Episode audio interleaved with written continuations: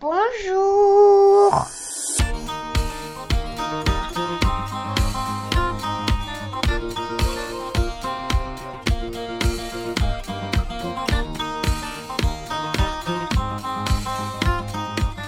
Bonjour et bienvenue dans le show de la paternité approximative, animé comme vous le savez par trois papas peu près. Je suis Florian, papa de deux enfants, Andrea, qui a récemment fêté ses trois ans avec une gastro bien violente, et Sacha, qui va doucement sur ses six mois. À mes côtés, l'équipe de choc que vous connaissez mais que je vous présente à nouveau, on a Vincent de la comédie française. je précise que la référence vient de notre épisode précédent. Oui. Vincent, le rappelle, tu es le papa poule de fils et filles. C'est ça. Comment tu vas? Ça va très bien. Alors du coup, moi, pour me présenter vite fait, donc c'est Vincent, j'arrive sur mes 34 printemps dans quelques jours. Et déjà. Et ouais. Mm. Et je suis papa de deux enfants, le grand de bientôt 5 ans et la petite qui vient tout juste de fêter ses deux ans. Et oui, qu'on embrasse et à qui on souhaite un joyeux anniversaire. Et ouais, du coup, on s'est même fois. pas vu pour les anniversaires avec toutes ces, maladies. Toutes ces maladies, ouais, on s'en sort plus. Ok, puis on a Jérémy également qui nous accompagne hein, depuis nos débuts. Jérémy aujourd'hui que je qualifie Jérémy du BCCP, the British Council of Correct Pronunciation, Merci, c'est gentil. T'as été chercher en celle-là. référence à mon petit couac, euh, oui, dans l'épisode 10 sur la prononciation du mot euh, paiki. En fait, c'était piki. Eh oui. Papa du petit Ezra, donc, euh, qui t'a inspiré, je crois, le sujet du mois. Comment tu vas? Ah bah ça va très bien, écoute. euh, oui, donc je suis l'heureux papa du petit Ezra qui va bientôt avoir un an, d'ici 15 jours, non 12 jours. Eh oui. Et puis voilà, je suis toujours basé à Vienne en Autriche euh, et ravi d'être avec vous aujourd'hui. Et une nouvelle fois aujourd'hui, les amis, une invitée de qualité avec Ah. euh, Anna. Non, je rigole. avec Morgane. Go Margot, Morgane. On va rester sur Morgan. On va rester sur Morgane, oui, qui nous fait l'honneur d'être parmi nous. Bonjour Morgane et bienvenue au Poulailler. Merci. Morgane, tu es psychologue euh, clinicienne et psychothérapeute. Tu portes un intérêt tout particulier au sujet euh, lié à la maternité. Tu es présente notamment sur Instagram, nous on- aime bien en parler parce que c'est vrai qu'on y est assez présent aussi, avec le compte Aube Maternelle. Justement, est-ce que tu peux te présenter, nous raconter un petit peu l'histoire d'Aube Maternelle et nous expliquer un petit peu tes activités? Euh, déjà, euh, bonjour à tous. Salut. Salut. Bonjour. Euh, donc oui, effectivement, je, je suis psychologue clinicienne et psychothérapeute. J'ai eu mon diplôme il y a trois ans maintenant. Mhm. Et j'ai créé le compte maternel il y a presque un an et demi maintenant. Mhm. Parce que je cherchais en fait à travailler euh, à la PHP, je, je voulais travailler dans le public, etc. pour euh, être accessible à plus de personnes possible. Et euh, je trouvais pas du tout, en fait j'arrivais pas à, à trouver un poste qui correspondait à ce que je recherchais. Dans le sens où euh, c'était, euh, il y avait énormément de conditions. Moi j'ai des parents qui sont, enfin, qui sont dans le milieu hospitalier et du coup euh, Mhm. je sais aussi à quel point ça peut être un secteur maltraitant, etc. Donc euh, j'ai eu envie de me séparer un petit peu de tout ça. Euh, donc j'ai décidé, après moult discussions avec des amis, euh, etc., de me lancer et de donc créer au maternel et de proposer donc des thérapies à domicile pour les parents, plus spécifiquement généralement les mamans, dans le postpartum avec cette idée que bah, pour avoir accès euh, bah, aux soins, quels qu'ils soient, on ne devrait pas avoir à, à se déplacer, surtout quand on est jeune maman par exemple ou jeune papa. Ouais. et puis bah comme je suis euh, super douée, j'ai lancé ça euh, bah, six mois avant le Covid. Donc bien sûr, je suis passée en téléconsultation. Donc maintenant, je fais beaucoup ça, ce qui me permet d'avoir des patientes euh, et des patients en Norvège, euh, dans le sud de la France, en Bretagne, euh, un peu partout en France maintenant. Mhm. D'accord. Super, bah écoute, merci beaucoup. Avant qu'on balance le sommaire, je voulais quand même qu'on revienne sur quelque chose d'important et quelque chose qui s'est passé récemment. Bah déjà, je trouve qu'on a quand même changé de dimension. Hein. On passe des monologues d'une heure et demie de Vincent Il en prend pour son à grade. de super invités comme Aurore euh, pour ses articles de puériculture, Anna avec qui on a débattu donc sur le thème de la néophobie alimentaire, et aujourd'hui Margot Morgane, pardon. Oh, tu vas pas la faire à chaque fois. C'était sûr J'ai fait exprès, j'ai Oh. fait exprès. Je vais le faire sur tout l'épisode. hein. Et, fait plutôt étonnant, on se retrouve même recommandé par Doctissimo. Ah oui, c'est vrai. En effet, en cherchant pourquoi j'avais des pustules au niveau du scrotum et ce que ça pouvait signifier, je suis tombé sur, euh, sur un article de Doctissimo, Je crois qu'il vaut mieux que tu consultes là. oui, qui recommandait les 10 meilleurs podcasts pour jeunes papas. Oh. Et quelle ne fut pas ma surprise quand j'ai vu qu'on était cité aux côtés des pointures du game comme euh, Pa- Patriarcat ou encore Histoire de Daron. Je trouve ça plutôt classe, non? Et du coup, euh, je me demandais si on pouvait se qualifier de docteur. Euh, je crois pas. Mais... je sais mais pas. oui, mais- en tout cas, c'est, en tout cas, Ouais. c'était sympa d'être dans le, dans le top. Ouais, très étonnant en tout cas, franchement. Et au niveau de donc, t'as su ce que c'était tes problèmes au rectum? Bah écoute, euh, non, Ah je... il va falloir que je consulte. Je pense. je crois. Allez, tu tu Jérémy, tu nous donnes le conducteur? Ah, ben le sommaire aujourd'hui des Papa Poules. Donc euh, la rubrique que même l'émission des maternelles nous envie, j'ai nommé le Pool Game, est aujourd'hui remplacée par une tribune engagée de la part de Florian. Tout à fait. De nous tous même. Oui, nous tous. Bah, moi je suis contre la guerre. J'ai révélé le, le sujet. Le sujet du mois sera consacré à quelque chose dont je manque cruellement depuis bientôt un an. Et non, ce n'est pas de reconfinement, mais bel et bien de sommeil. Mmh. Et plus précisément, le sommeil de nos rejetons. Nous en discuterons donc avec notre invité. Suivent ensuite les indéboulonnables recommandations du mois et nous clôturerons bien évidemment par le quiz dont la présentation me revient enfin. Bébé rentre au bercail. C'est bien. On va rigoler, Morgan, tu vas voir le quiz, c'est pas mal. J'adore les quiz, vous avez Ah, pas j'espère que t'es prête. Est-ce que t'es mauvaise perdante ou pas? Ouais, carrément. Ah, bienvenue Ah, au merde. club. Ça commence à en faire beaucoup. On est plusieurs. Cool. Donc aujourd'hui, euh, les amis, pas de pool game comme vous l'avez entendu au menu, euh, mais plutôt euh, une tribune papapoulesque sur l'actualité assez anxiogène, mais néanmoins quand même importante. J'ai nommé la guerre. Promis, juste après, on redevient un podcast potache. Alors, comme vous le savez, donc la Russie a lancé son offensive armée sur l'Ukraine depuis le 24 février 2022. On va pas reprendre tout l'historique et on est évidemment très triste, très touché par l'horreur que vit la population de ce pays euh, qui, euh, c'est vrai, est très proche quand même géographiquement. Mm. Mais je pense, voilà, qu'il serait quand même assez injuste de ne pas citer les autres théâtres de guerre, de conflits ou de répression de personnes pour euh, leur appartenance religieuse, sexuelle, ethnique, de genre et j'en passe. En bref, des événements tragiques euh, qui voient des vies disparaître, des populations déplacées, des exactions et des mutilations infligées à travers le monde. Je pense donc à la Birmanie, au sort des Rohingyas, aux Ouïghours de Chine, à la Tchétchénie et son magnifique président pas vraiment gay-friendly. À la Syrie, au Yémen. D'ailleurs, l'Arabie Saoudite n'a pas l'air très inquiétée par tout ce qui se passe au Yémen actuellement. Euh, au Soudan, à la Palestine, à l'Afghanistan, dont on ne parle presque plus depuis la chute de Kaboul. À la Somalie, au Nigeria, au Burkina, au Mali. Bref, je vais pas toutes les citer. La liste est hélas bien trop longue. Alors justement, quand on est confronté à tout ça, euh, nous, parents occidentaux et pour l'instant à l'abri de ces guerres, et que nos enfants en âge de comprendre ce qu'il se passe autour d'eux, qu'ils se questionnent comment réagir, comment leur expliquer ce qu'il se passe et quelle position adopter. Personnellement, voilà, moi je me rappelle de la guerre de Bosnie. J'ai des souvenirs de France Info dans la voiture de mes parents, hein, puisqu'ils écoutaient tout le temps. Mhm. Ça parlait tous les jours du siège de Sarajevo qui a perduré Ah oui. 4 ans, hein, de 92 à 96. Et c'est vrai que c'était l'horreur d'entendre ça dans mes oreilles d'enfant de 5 ans qui comprenaient pas forcément tout ce qui se passait. Et je me souviens pas vraiment, justement, avoir eu de discussion avec mes parents à ce sujet. Donc en tant que parent, voilà, comment réagir face à un enfant qui est en âge de comprendre, comment lui expliquer? Euh, Morgane, t'avais rédigé un post à, à ce sujet, quelle est ta position? Et voilà, comment en parler aux, aux enfants qui sont en capacité de comprendre? Bah, du coup, je trouve ça très bien, là, de parler de France Info, etc.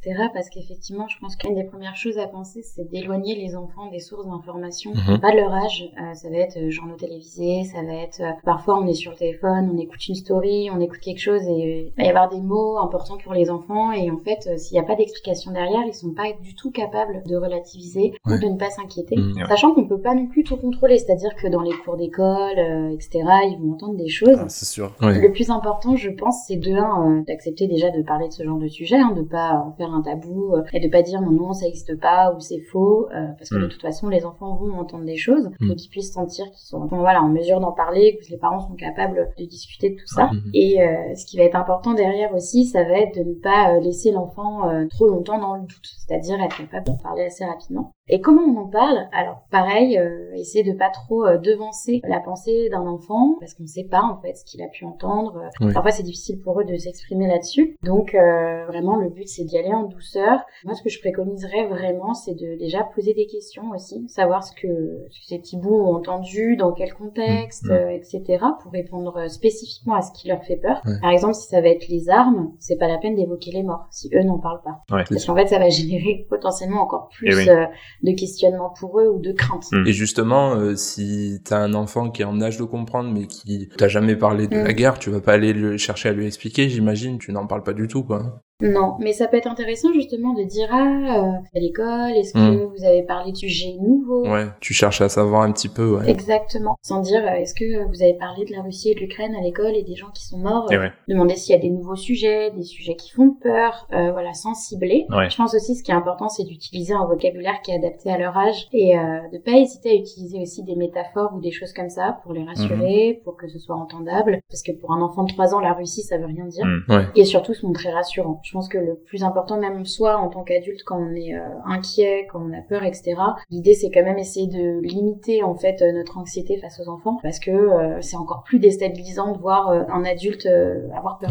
Leur montrer qu'ils peuvent compter sur nous, quoi. Ouais, c'est ça. Après, le but, c'est pas d'être un super-héros face à son enfant, une Mhm. super-héroïne, et de faire comme si euh, tout allait bien tout le temps. Mais euh, de dire, euh, enfin, on peut dire, hein, en tant que parent ou même adulte, oui, euh, bah, moi j'ai peur un petit peu de ça, mais regarde, on est protégés, et on est ensemble. Ouais. Voilà, d'essayer de rassurer au maximum. Par exemple, on parle de bombes euh, suprasoniques. C'est important de pouvoir expliquer aux enfants que non, il n'y a pas une bombe qui va tomber dans la maison demain matin. Mhm. Enfin voilà, d'essayer de recontextualiser, expliquer les choses, sans rentrer dans les détails. Le but, c'est pas de cacher, mais c'est pas non plus d'exposer un enfant. Mhm. D'ailleurs, c'est à, à quel âge qu'un enfant euh, comprend ce que c'est la mort? Qu'on peut-être il demande ou quoi et qu'on lui explique euh, Quand il voit le roi lion, Oui, Ouais, c'est des bons débuts ça. ou quand il est confronté à la mort d'un d'un grand-parent ou d'un arrière-grand-parent. Bah en fait pour les enfants c'est difficilement entendable en fait. Euh, je pense que de toute façon avant un an, un an et demi, euh, rien que par les stades de développement etc. Hmm. euh, rien que la permanence et la vie d'un adulte en dehors de son champ de vision pour un enfant ça peut être Oui, difficile. voilà. Même qu'ils comprennent pas forcément, mais c'est vrai qu'à partir de 2-3 ans c'est des choses qu'on peut expliquer. bah pour un grand-parent décédé,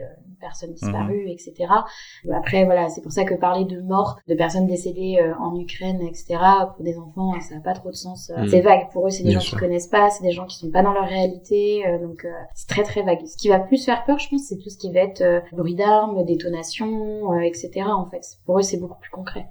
Ok. Ah, merci. Merci bien. Et juste pour rebondir euh, bah, sur tout ce que tu as dit, il y avait aussi une, une vidéo qui a été tournée, je crois, sur le plateau des maternelles avec Serge Tisseron. On en avait déjà parlé de cette personne donc qui est psychiatre et psychanalyste lors des, je ne sais plus quel épisode, mais celui qui était consacré aux écrans, puisque c'est lui qui porte le programme 36912. Et donc il y a une vidéo super bien faite euh, avec ce monsieur qui explique euh, comment être en capacité d'expliquer euh, à des enfants qui se questionnent hein, sur qu'est-ce que c'est la guerre, quoi. Voilà, et puis comment aider? Donc euh, il y a plein de possibilités d'aider. hein. Il existe euh, pléthore de moyens pour aider, que ce soit financièrement ou par des dons matériels, via les ONG, les associations. Nous qui parlons essentiellement des enfants, qui sont le présent et l'avenir du monde, celle-là elle est pour toi Jérémy, Oui. euh, je ne saurais que trop vous conseiller l'UNICEF évidemment via leur site internet, mais c'est pas la seule solution et des tonnes d'autres possibilités existent.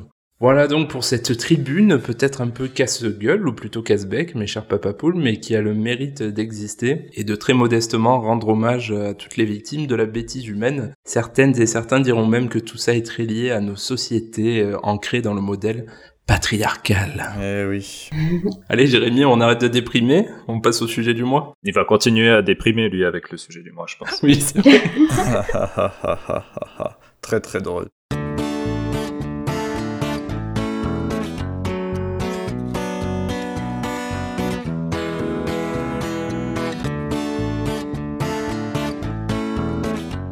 Je sais pas pourquoi tu dis ça, parce que le sujet du mois, donc, euh, ce mois-ci, nous allons parler des grandes vacances. Il est de oui, donc ce moment festif. Ah non, c'est pas. Non, c'était un poisson d'avril. C'est vrai qu'on est le 1er avril. Donc fallait Eh oui. Plus sérieusement, donc, euh, le sujet du mois. Lorsqu'on m'a confié la présentation de notre sujet de mois, j'ai d'abord dû faire deux trois recherches pour savoir de quoi il s'agissait. Qu'est-ce que le sommeil Le sommeil, nom masculin du latin somniculus, diminutif de somnus, sommeil, état psychologique périodique de l'organisme, notamment du système nerveux, pendant lequel la vigilance est suspendue et la réactivité aux stimulations amoindrie. On distingue une phase de sommeil lent, profond et réparateur, et une phase de sommeil paradoxal caractérisée par le rêve. Ceci est donc la définition du Larousse, j'ai dû aller voir car j'avais oublié ce que c'était.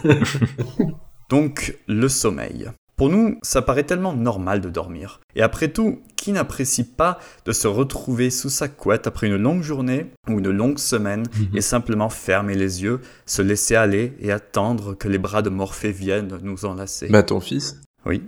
eh bien, pour nos petites têtes blondes, ce n'est pas la même chose. Mhm. La première chose d'ailleurs qu'un collègue m'ait dite euh, quand je lui ai dit que j'allais être papa, il m'a dit Profites-en bien de dormir maintenant, car bientôt c'est fini. Ouais. Et donc avec le recul, je me dis que même en étant prévenu, je n'aurais jamais imaginé que ce soit aussi difficile. Et non. Vous avez sûrement entendu euh, le fameux Attention, il n'a pas assez dormi pendant sa sieste, il va sûrement être surfatigué pour dormir ce soir. Et vous avez peut-être demandé à votre enfant à 3 heures du matin, de manière très calme et posée, Mais si t'es fatigué, pourquoi tu ne veux pas dormir mon petit boubou? Alors je lance un appel à tous les papapoules, vous n'êtes pas seuls, parlez-en autour de vous. Et n'ayez pas peur d'appeler à l'aide. À l'aide. Nous, les papapoules, nous n'avons pas peur de le faire et c'est pourquoi Morgane est ici avec nous aujourd'hui. Alors, donc, Morgane, comme Florian l'a dit précédemment, tu es psychologue clinicienne et psychothérapeute spécialisée en périnatalité. Mhm. Tu as également publié un article intitulé Blues postpartum euh, dans la revue Médecine périnatale en 2019. Tout à Tu nous accompagnes tout au long de l'épisode. Il a bossé. Et hein. on attend avec impatience ton avis de professionnel par rapport aux différentes questions que les papas fatigués comme nous peuvent se poser. Et avant de mettre les pieds dans le plat, par rapport au thème du sommeil des jeunes enfants, tu en parles notamment sur ton Instagram. C'est quelque chose pour lequel euh, des parents viennent te consulter par exemple? Bah, tout à fait, puisque euh, je pense que ça concerne 30% à 40% de ma pratique. Ah ouais, quand même. Ça, c'est la demande initiale. Et en fait, dans le fond, euh, il y a plein de parents euh, qui sont extrêmement travaillés par la- le sommeil de leurs enfants et qui me consultent pas du tout pour ça. Et puis, il suffit des premières dents, il suffit d'un passage à la crèche, etc. Et le sommeil est perturbé. Et là, bah, ça prend place Ah euh, oui. dans la consultation. Donc, euh, je pense qu'il n'y a pas un parent que j'ai consulté avec qui j'en ai pas parlé. Ah, c'est un gros morceau. Oui, oui. Hmm.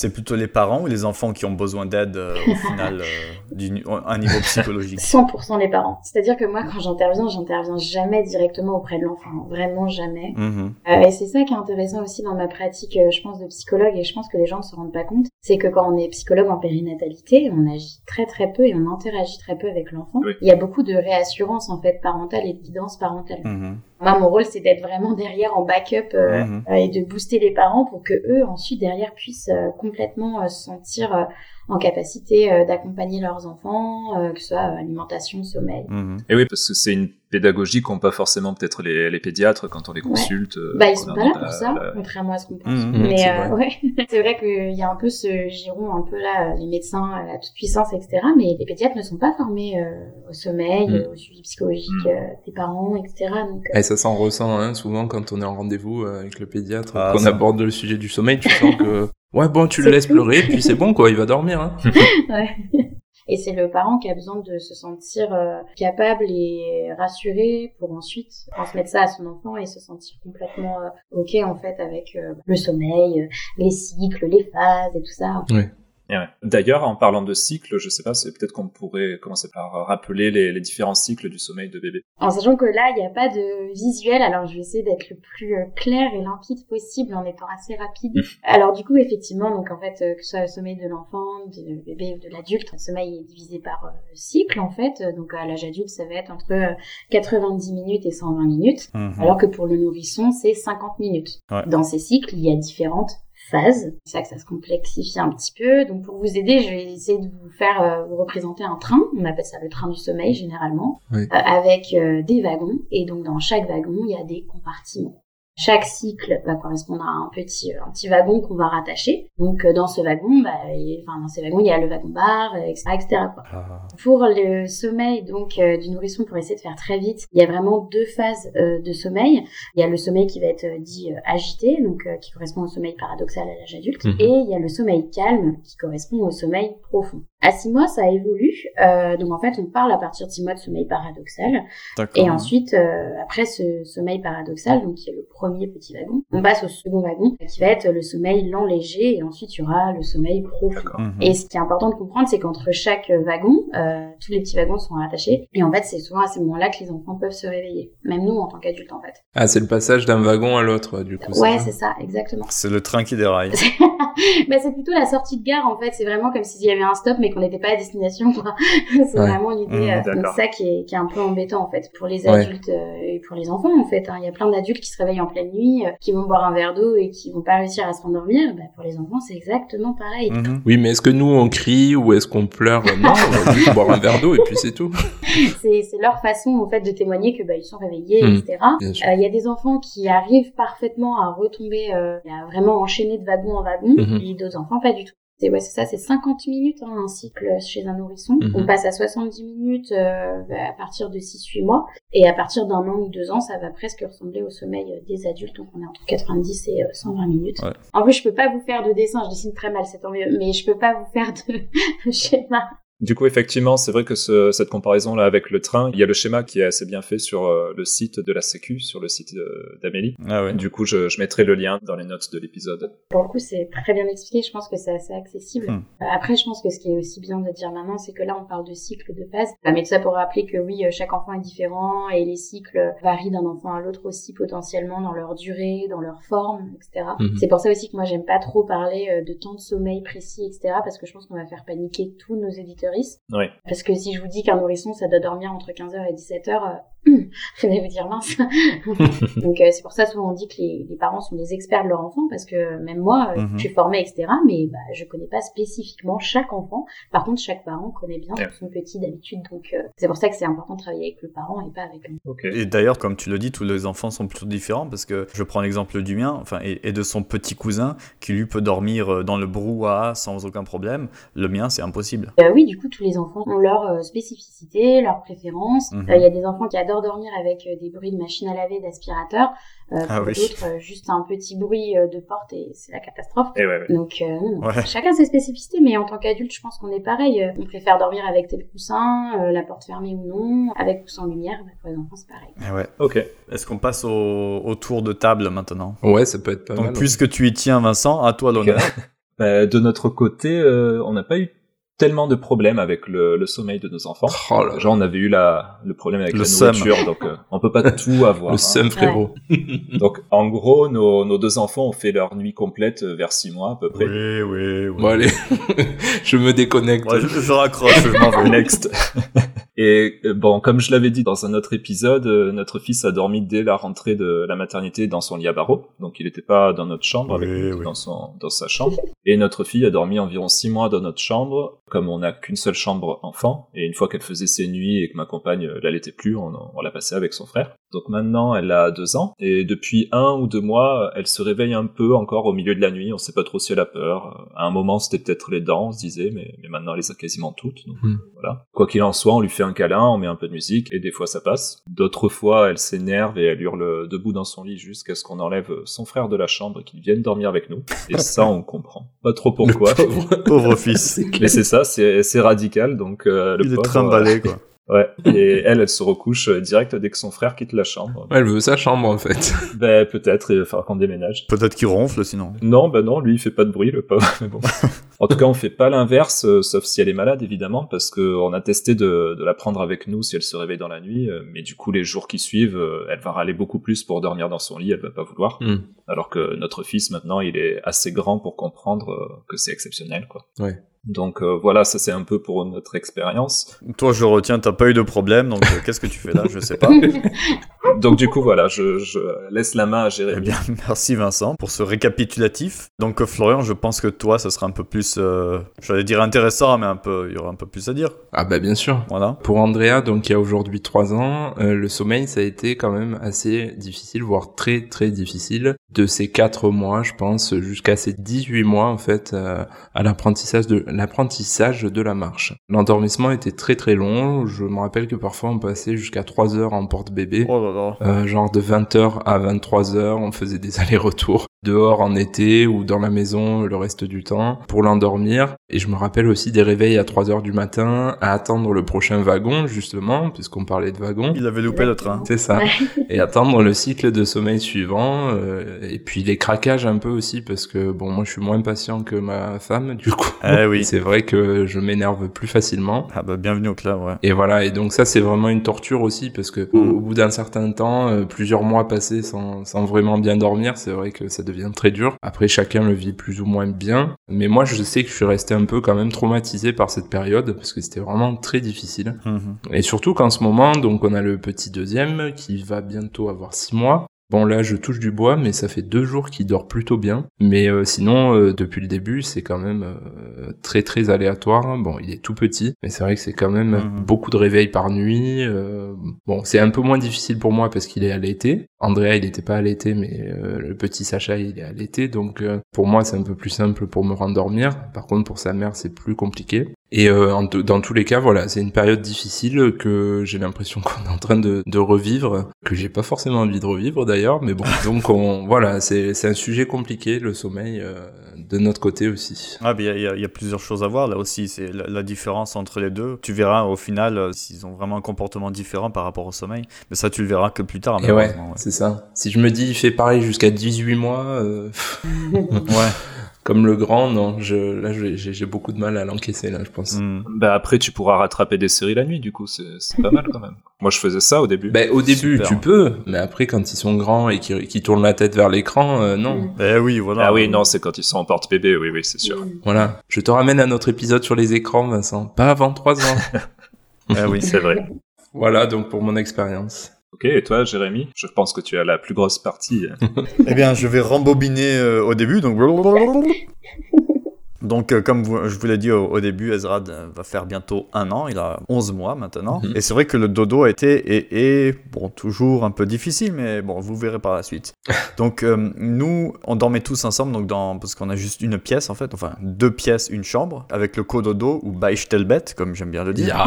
Et puis sa maman l'a, l'a allaité jusqu'à ses 8 mois vraiment. Et à partir de 8 mois, elle a commencé à, à ralentir euh, l'allaitement du coup. Faire le sevrage. Et voilà, le sevrage exactement. Euh, au début, on était plutôt content parce qu'il était plutôt bien rythmé. Enfin, il se réveillait toutes les deux heures pour manger, donc ça allait. On voyait vraiment une rythmique, donc on se disait, bon, ben, avec l'âge, euh, avec le développement, ça va s'améliorer. Et puis non, Que nenni. Bien souvent, ouais, il se réveillait euh, donc euh, récemment jusqu'à une heure et demie, euh, parfois toutes les heures, entre 6 ou 7 fois par nuit. Donc euh, là, je le répète, le somme, frérot.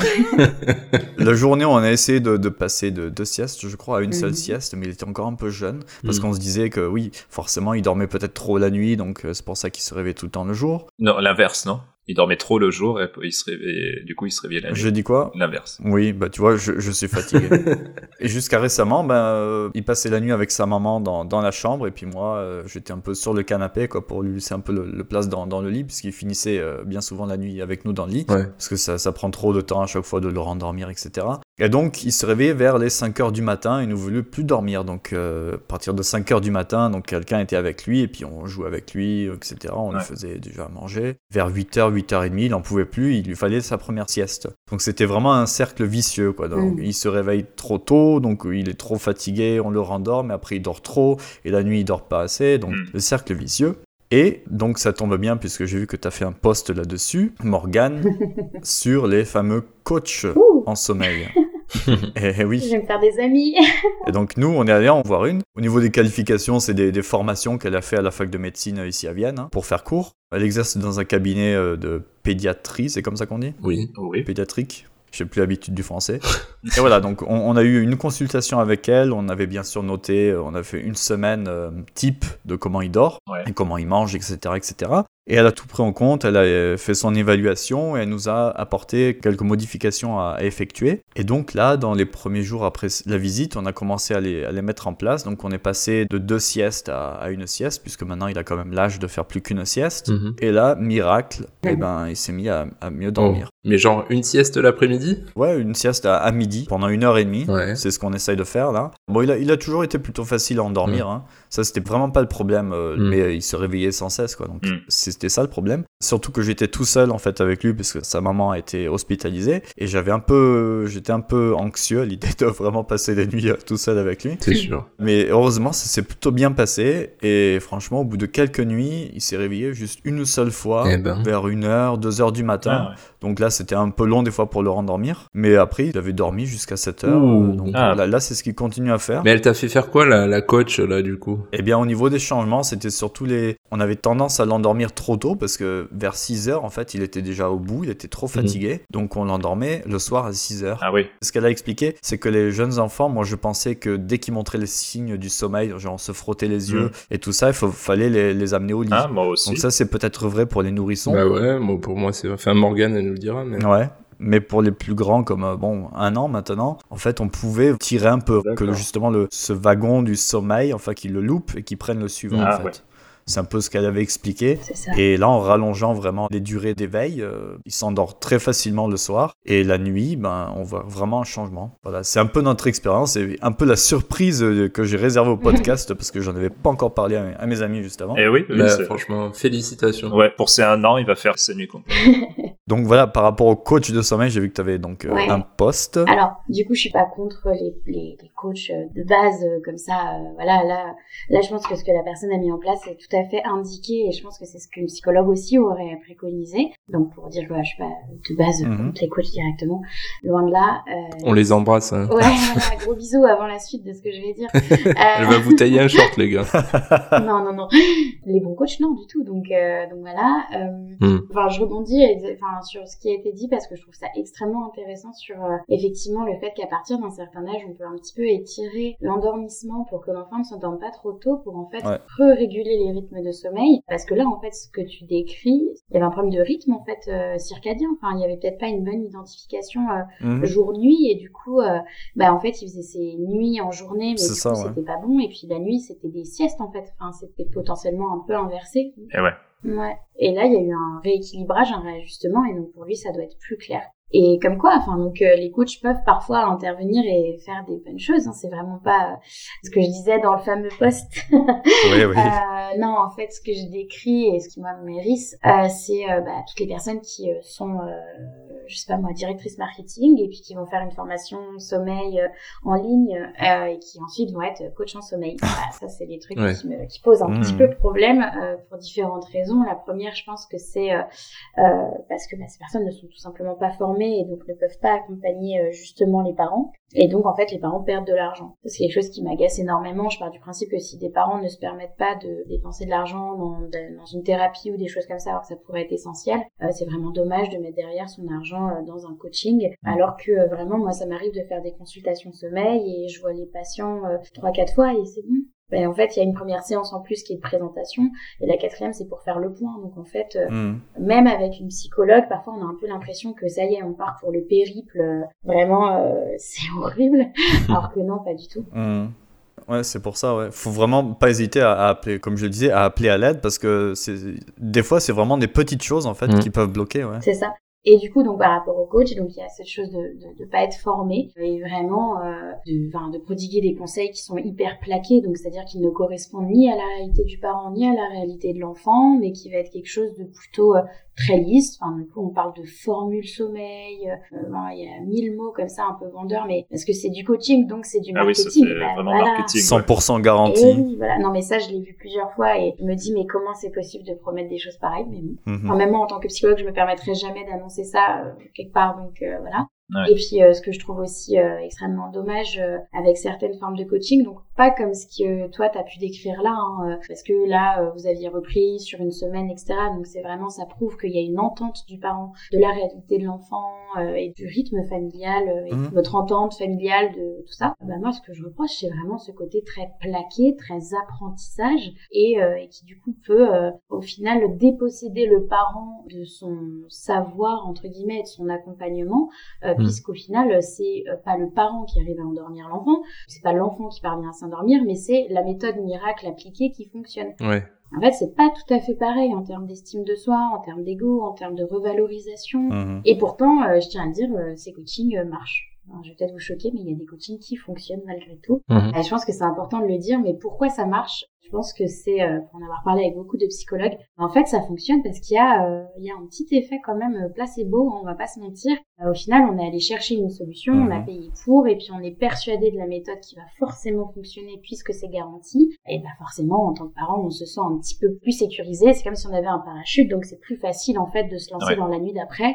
Et forcément, l'enfant euh, sent son parent beaucoup plus serein, beaucoup plus Mhm. sûr de lui. L'enfant est beaucoup moins inquiet ou inquiété, puis il Mhm. s'endort.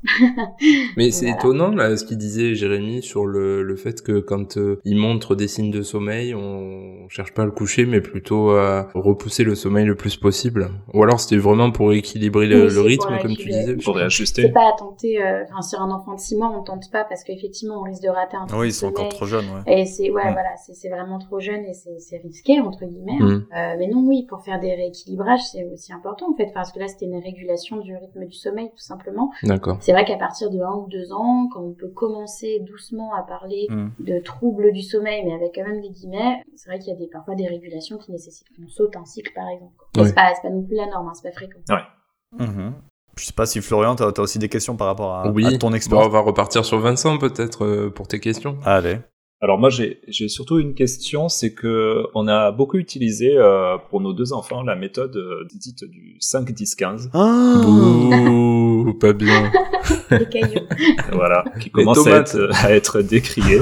Alors nous on voyait un peu ça comme euh, un entre-deux entre le fait de, bah, de répondre à tous les besoins de l'enfant dès qu'il pleure dans sa chambre, Mm. ou au contraire de le laisser pleurer jusqu'à ce qu'il s'endorme d'épuisement. Mhm. Donc je décris rapidement pour les personnes qui ne connaissent pas le 5-10-15, c'est en gros coucher son enfant après le câlin et compagnie, enfin tout le rituel du coucher. Ouais. S'il se met à, à pleurer une fois posé et qu'il va bien, on le laisse 5 minutes, on revient le rassurer en lui parlant, avec la main sur le ventre aussi par exemple, mais sans le, sans le reprendre au bras. Si en quittant la chambre il se remet à appeler ou pleurer, on attend la seconde fois 10 minutes et puis 15 minutes là où les fois suivantes. Alors, Avec la main sur le nez, la bouche après.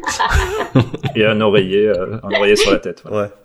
Euh, on plaisante, hein, bien sûr, c'est un podcast euh, potache. hein. oui, nous sommes potaches. Ne faites pas ça.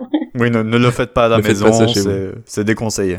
Pour nos deux enfants, donc le, le premier soir, ça avait été assez long et difficile, mais dès le lendemain, en cinq minutes, ils étaient endormis et le surlendemain, ils se couchaient sans pleurer, donc c'était assez radical. Mm. Donc on a appliqué cette euh, méthode à partir du moment où on a considéré que nos enfants étaient en âge de s'endormir seuls, Mhm. on va dire un peu euh, légèrement avant un an, Mhm. parce qu'avant ça, il fallait souvent les endormir au bras et les poser comme un peu comme on pouvait. Mhm. Et donc tout ça pour dire, euh, je voulais savoir euh, ce que tu pensais de cette méthode, euh, du coup, Morgane. Euh, bah, nous les psys, on n'est pas friands de cette méthode, on va pas se mentir. Là, je pense Je m'en doutais. est- Bravo. non, non, au contraire, moi j'adore, euh, ça fait vraiment partage d'expérience et je trouve ça hyper intéressant parce que la méthode 5 5-10-15, pardon, comme n'importe quelle méthode, fonctionne parce que là, il y a une réassurance du parent, il sait qu'il y a une méthode qui va fonctionner, qui est applicable. Mhm. Et puis je pense, enfin, je sais pas comment vous l'avez appliqué, mais je pense que c'était pas non plus extrêmement euh, violent. Enfin, je pense que Ah les bah non. enfants avaient aussi besoin de sentir les parents euh, sûrs d'eux au moment du coucher, euh, sûrs de ce qu'ils étaient en train de faire. Mhm. Et donc, en fait, qu'importe la méthode, ça peut fonctionner comme ça. Après, je pense que à un certain âge, c'est entendable. Euh, moi, ce qui me pose problème, c'est quand on parle de méthode de 5-10-15 pour un nourrisson de 3 mois, quoi. Ça, c'est- Ah oui, non, non, non, nous on n'a jamais. Ouais, c'est beaucoup trop On jeune. a fait ouais. vraiment ça, il devait avoir 11 mois, je pense, et, et avant on n'aurait jamais fait. Surtout que là, là, on parle quand même de réassurance, de méthode 5-10-15 assez douce, etc. Mm. Je sais que pour les, les auteurs qui ont créé la méthode 5-10-15, il y avait quand même l'idée que si, euh, enfin ça c'est dans un écrit de 1998, je crois, quelque chose comme ça, Champion du Euh, monde. été réédité en 2011 quand même, Mm. où l'auteur dit quand même, euh, oui, euh, si euh, l'enfant euh, pleure jusqu'à se vomir dessus, Mm. Ah assurez-vous de simplement euh, changer de bras et euh, euh, voilà, Oui, ne non, là, pas la c'est- parole ou quoi que ce soit. Ah oui. Ok, d'accord, c'est Ok, cool. c'est les radicalistes 5-10-15. c'est ça, c'est la méthode 5-distance, mais de l'extrême, quoi. Ouais. Non, mais du coup, oui, moi, je suis pas, je suis pas friande. Pourquoi? Parce que si on parle en termes d'attachement, effectivement, là, euh, bah, c'est le problème de toutes les méthodes. C'est pas calqué et c'est pas appliqué à, à, à une diade euh, mère bébé, papa bébé, Mm. enfant, parent Mm. bébé, tout ça. C'est vraiment juste une méthode euh, générale appliquée à, pour le coup, à une diade avec un lien spécifique. Donc, faut vraiment être champion pour tomber pile dessus et pour que ça corresponde à ce que tout le monde euh, veut et ce dont tout le monde a besoin. Et puis surtout en termes d'attachement, ça donne euh, aussi un peu, euh, surtout donc entre 0 et 1 an, tout ça, ça donne un peu aussi l'idée que euh, bah, la figure d'attachement, donc le, le parent généralement, Mhm. euh, bah, ne va pas venir quand l'enfant a besoin de lui. Et ça peut être extrêmement désorganisant en fait pour un nouveau-né ou pour un, Ouais. un jeune enfant. euh, c'est vraiment, ça peut être vraiment très dur en fait à vivre parce que pour lui, il est dans une situation d'angoisse Ouais. et de détresse, donc il va pleurer, il va demander à son parent de l'aide. Et en fait, la réponse c'est bah non, je viens pas t'aider. J'attends euh, 4 minutes 35 sur ma montre. Mhm. Donc euh, c'est ça peut être euh, assez violent, c'est pour ça que je peux tout à fait entendre que ça fonctionne à partir d'un certain âge et que ça puisse aussi correspondre à ce que euh, bah là tes enfants avaient besoin de ressentir, etc. Mm. Mais je pense que ça s'applique pas à tous les enfants et surtout pas à tous les parents. Il y a des parents qui ont appliqué la méthode 110-15 et qui l'ont hyper mal vécu et qui du coup s'excusaient derrière, etc. Enfin, ça crée vraiment un déséquilibre familial important. Mm. Non, mais par contre, euh, quand t'es parent et que, je sais pas, imaginons t'as deux enfants, au bout du deuxième qui a des soucis de sommeil et tout, tu te dis bon, mais tant pis, s'il faut le laisser pleurer cinq minutes, bah je laisse pleurer cinq minutes, quoi. Bah, bien sûr. Même si ça peut paraître violent, euh, quand t'as plus de solution. Ah bah, des, des fois, t'as besoin de pause un peu, ouais. Voilà. Mais ce qui est violent dans la méthode 5-10-15, c'est pas le fait de laisser pleurer son enfant, c'est le fait de rythmer à ce point-là son comportement parental. Ouais. Moi, je sais que ça m'arrive de dire à mes patientes, mais laissez votre enfant geindre et pleurer. Si vous, vous de toute façon, vous n'êtes pas en mesure de, de, de l'aider Ouais. à ce moment-là parce que vous avez peur d'être violent euh, ou autre, Ouais, voilà. ouais. laissez-le pleurer, c'est vraiment pas grave. Et puis parfois aussi, euh, il y a des bébés, surtout au moment du sommeil paradoxal, qui vont se mettre à pleurer mais qui dorment. Mhm. En fait, ils sont en train de dormir, mais ils pleurent. Et en fait, en allant voir l'enfant, on va le réveiller parce qu'on va se dire oh non, il pleure, euh, hop, et on va agir trop vite. Mhm. Ça me fait penser à un parallèle qu'a fait ma compagne euh, ce matin qui me disait euh, que quand par exemple un de nos enfants tombe dans la rue euh, en courant, on va pas aller tout de suite euh, le voir euh, en état de panique euh, parce que sinon on va le faire lui-même paniquer et pleurer en, Complètement. on attend de voir s'il arrive un peu à se relever tout seul et, on lui demande à ce moment-là s'il va bien ou si ça fait mal bien sûr mais on se précipite pas dans la seconde quoi. Exactement. C'est un excellent exemple et je pense que c'est important de se dire que il y a des enfants qui sont différents, il y a des enfants qui vont pleurer entre certains cycles. C'est pas la peine d'aller forcément les voir. Comme dis aussi aux parents et vous ça vous parlera peut-être, il y a des pleurs de bébés qui sont caractéristiques de souffrance, de douleur, d'appel. Oui. Euh, Il y en a d'autres, c'est des gémissements, euh, ils geignent dans la nuit. Mm. Euh, et là, on peut en tant que parent se dire ah mais je crois pas qu'il m'appelle en fait. Et ouais, ouais. Et c'est pour ça qu'attendre, c'est une bonne solution. Et moi, il y a plein de parents euh, qui m'expliquaient que, euh, bah voilà, dès les premiers pleurs, euh, ils se précipitaient dans la chambre, ils consolaient, ils réconfortaient. Et euh, merci les réseaux sociaux, merci euh, toutes les euh, fake news euh, des neurosciences et tout Mm. ça, euh, qui font croire qu'un enfant qui pleure, oh mon dieu, le cortisol, oh mon dieu, euh, Ah ça va en faire un enfant stressé, etc. Enfin voilà, tout ça. Mhm. Mais en fait, voilà, de rassurer les parents et de dire qu'un enfant qui euh, peut pleurer euh, dans la nuit, c'est pas grave. Le but, c'est d'être euh, présent en tant que parent, de réconforter, de pas disputer un enfant qui Mm. n'arrive pas à dormir. Et euh, voilà, de laisser du temps, en fait, à son enfant et de lui, surtout de lui laisser dans la nuit euh, l'occasion de pleurer et de se rendormir. Moi, je crois que j'ai beaucoup de patientes qui me disent, bah, il a, de- il a pleuré une ou deux minutes, il s'est rendormi euh, tout seul. Ouais. C'est normal. Mhm. Et justement, je peux faire la transition sur ce que tu disais là tout à l'heure sur faire ses nuits. Ça veut dire quoi un enfant qui fait ses nuits? Est-ce que ça existe vraiment? En fait, pour moi, faire ses nuits, et pour les psychologues, et puis j'espère que ça deviendra la définition de tous et toutes, faire ses nuits, c'est juste euh, un enfant qui arrive, euh, un bébé qui arrive à passer de cycle Mm. en cycle sans euh, trop de dédommagement. hein. Ouais. C'est juste ça. Mhm. J'avais d'autres questions parce que du coup, on a un peu parlé des, des coachings, tout ça. Mhm. L'hypnose ou l'éthiopathie, je sais pas si ça te parle, ces, ces deux pratiques-là, j'imagine que oui. Mhm. Est-ce que c'est fake made ou est-ce que c'est une réelle solution? Euh, bah, c'est comme pour tout, c'est-à-dire que, enfin moi en tant que psychologue, je- j'ai choisi de travailler avec les croyances de mes patients patientes. Mhm. Pour autant, euh, s'il y a des dysrégulations, s'il y a des petites euh, difficultés d'endormissement, je ne dirais pas à un parent aller voir un éthiologue, un chiropracteur ou un hypnothérapeute, je dirais aller voir une psychologue clinicienne Et ouais. euh, ou un psychologue clinicien si vous voulez, mais euh, Mhm. j'ai pas envie de dire que c'est fake made parce que je pense que ça peut correspondre à certaines réalités, mais je pense que c'est aussi important de se pencher sur la littérature, de voir ce qui a été dit, ce qui existe. Généralement, pour tout ce qui va être hypnose, euh, chiropracteur, etc., ça repose sur quand même un petit peu l'effet Barnum et puis l'effet placebo, ce qu'on a parlé déjà, enfin on a Mhm. évoqué ça de, tout à l'heure. C'est-à-dire que quand quelqu'un prend soin de nous, quand on fait appel à quelqu'un, c'est tout de suite plus simple de se dire, euh, et tout de suite plus intuitif en fait, de se dire mais ça va forcément marcher, je viens de dépenser 350 euros, bon, Mhm. à tout moment euh, c'est efficace, et donc en fait ça va euh, un petit peu donner cet effet de revalorisation, et derrière ça peut du coup fonctionner. Mais en soi, est-ce que c'est bien le chiropracteur qui a fait bien son travail ou le parent qui s'est revalorisé avec euh, un petit peu cet effet placebo Voilà, c'est c'est un peu le jeu quoi. Mm. Si ça peut correspondre à certaines personnes et si ça peut marcher, voilà, moi je suis pas contre. Moi si j'ai des parents qui me disent euh, j'ai un hypnothérapeute incroyable, je suis en mode euh, amen. Ouais. Tant mieux si ça marche pour vous. Après c'est pas ce que je recommanderais en première intention. Mhm. Et en tout cas attention Mm. aux formations, pitié quoi. Enfin vraiment ça c'est un truc. euh, Ouais. Ok, bah pour moi en tout cas les questions c'est bon. Je sais pas si t'en avais Jérémy ou pas. Ben, J'ai une anecdote d'une collègue mexicaine, parce que je parlais justement de, de mon fils euh, avec elle et de ses problèmes euh, de sommeil. Et elle me disait qu'elle, euh, sa mère, euh, donc au Mexique, euh, mettait un peu de, je sais plus si c'était de la tequila ou quelque chose, mais dans les biberons, mais juste quelques gouttes, quoi. Pour les aider, soi-disant, Deux ou à trois bouchons. les enfants à dormir. Ça c'est pas fake made. Hein. Donc c'est forcément quelque chose euh, à ne pas recommander. Mais bon, c'est c'est ce qui se fait. euh. Ah bah c'est plutôt très efficace, mais ça c'est certain. Après moi je, je préconise pas euh, forcément ça et je, je sais pas ce que ça donne en termes d'addiction à l'âge adolescence adulte etc. Non, c'est sûr. euh, ouais. en termes de développement tout ça. Mais ça se faisait encore, enfin, je sais que ma mère, euh, ouais, elle, je sais pas, non, je pense pas qu'elle l'ait fait sur moi, ça se verrait. Au pastis? Quoique, quoique, maintenant que t'en parles, Mais ça se faisait, ses, ses parents l'ont fait sur elle, par exemple, ça se faisait beaucoup dans la campagne euh, française de l'époque, quoi. Et puis l'alcool ça a été utilisé très longtemps pour contre les dents etc. Hein, frotter les gencives à l'alcool etc. Ouais. ouais, ouais. Une autre question, Jérémy Ou après, on a les questions auditeurs? Mm. Bah, tu peux passer aux questions auditeurs, je pense. Morgane, t'es prête? Il y en a, une avalanche de questions auditeurs. hein. Ouais. Je suis hyper prête. Donc, une question de Sowi, alors euh, Sophie, je crois. Comment aider un bébé à s'endormir seul pour les siestes? Ouais. C'est amusant de préciser alors. euh, Oui, pour la sieste, Pour les siestes spécifiquement, euh, c'est comme pour euh, le coucher du soir. Mhm. C'est toujours pareil, on fait attention à la température, on fait attention à la luminosité, on fait attention au bruit. Le but, c'est de retrouver les mêmes éléments au moment du coucher, que ce soit le soir Mhm. euh, Mhm. ou pour la sieste. Donc, on essaie d'avoir euh, plus ou moins le même rituel. On en a pas parlé vraiment des rituels. Oui, c'est vrai.